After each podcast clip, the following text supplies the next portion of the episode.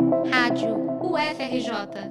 Informação e conhecimento, conhecimento, conhecimento. Referência mundial em saúde pública, o Programa Nacional de Imunizações oferece gratuitamente no Sistema Único de Saúde 44 imunobiológicos que ajudaram a erradicar doenças como poliomielite, difteria, sarampo e rubéola. Essas conquistas, no entanto, estão ameaçadas com o avanço de movimentos anti-vacinação e com a queda da cobertura de imunização no país. Doenças que podem ser fatais voltam a ser registradas e preocupam autoridades e especialistas. Erradicado no Brasil em 2016, o sarampo retornou dois anos depois com força. Segundo o boletim epidemiológico divulgado em agosto, os estados do Pará, Rio de Janeiro, São Paulo, Paraná e Santa Catarina concentram o maior número de casos. Cinco mortes foram registradas em 2020 até o mês de julho. Professor de Imunologia e Vacinologia pelo Instituto de Biofísica Carlos Chagas Filho, Herbert Guedes destaca a relevância da cobertura de vacinação.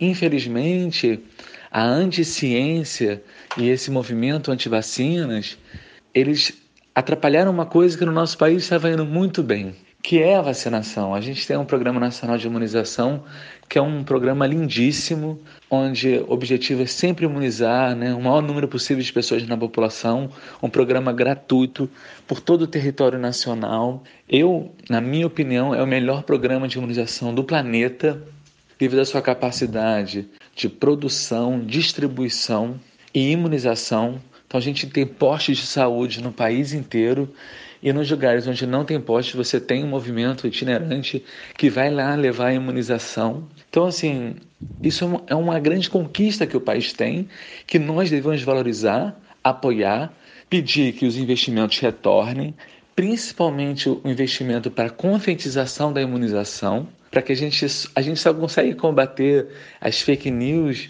sobre vacinas com notícias verdadeiras. Mesmo com uma crise sanitária sem precedentes provocada pelo coronavírus, o discurso anti-vacina ganha cada vez mais apoiadores na esteira de teorias conspiratórias. Há quem pense que se vacinar é questão de escolha individual, mas o pesquisador Herbert Guedes reforça o caráter coletivo da imunização e explica as desinformações divulgadas na internet. Um dos argumentos que o movimento anti-vacina usou foi um estudo que foi retirado, né, retratado porque ele era falso, onde ele dizia que a vacina induzia autismo.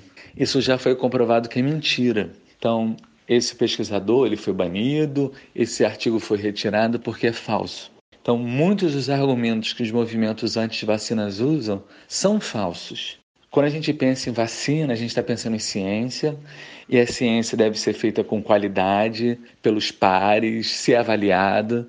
Então, assim, até o presente momento, o que a gente pode afirmar é que vacinação salva e que não existe nenhuma comprovação de associação com vacinas, como, por exemplo, com capacidade de induzir autismo, porque isso é falso. Então, eu convoco a toda a sociedade que possa continuar mantendo a sua carteira de vacinação em dia, possa continuar se protegendo, porque isso é fundamental à vida em sociedade. Se a gente investe em vacinação, se a gente se vacina, se a gente se protege, isso é uma garantia de qualidade de vida melhor. A vacinação é importante não só na infância, mas em todas as fases da vida. A imunização contra o sarampo para adultos de 20 a 49 anos de idade foi prorrogada até 31 de outubro, por conta da baixa adesão. Menos de 6% do público-alvo dessa faixa etária se protegeu contra o sarampo. Segundo estimativas da Organização Mundial da Saúde, campanhas de vacinação em massa evitam 4 mortes por minuto em todo o planeta está todo mundo esperando a vacina contra o novo coronavírus, mas enquanto ela não sai, não deixe de pôr a caderneta em dia e não acredite nas mentiras que circulam nas mídias sociais. O fato comprovado é que vacinas salvam vidas. Reportagem de Eliandra Bussinger para a Rádio UFRJ.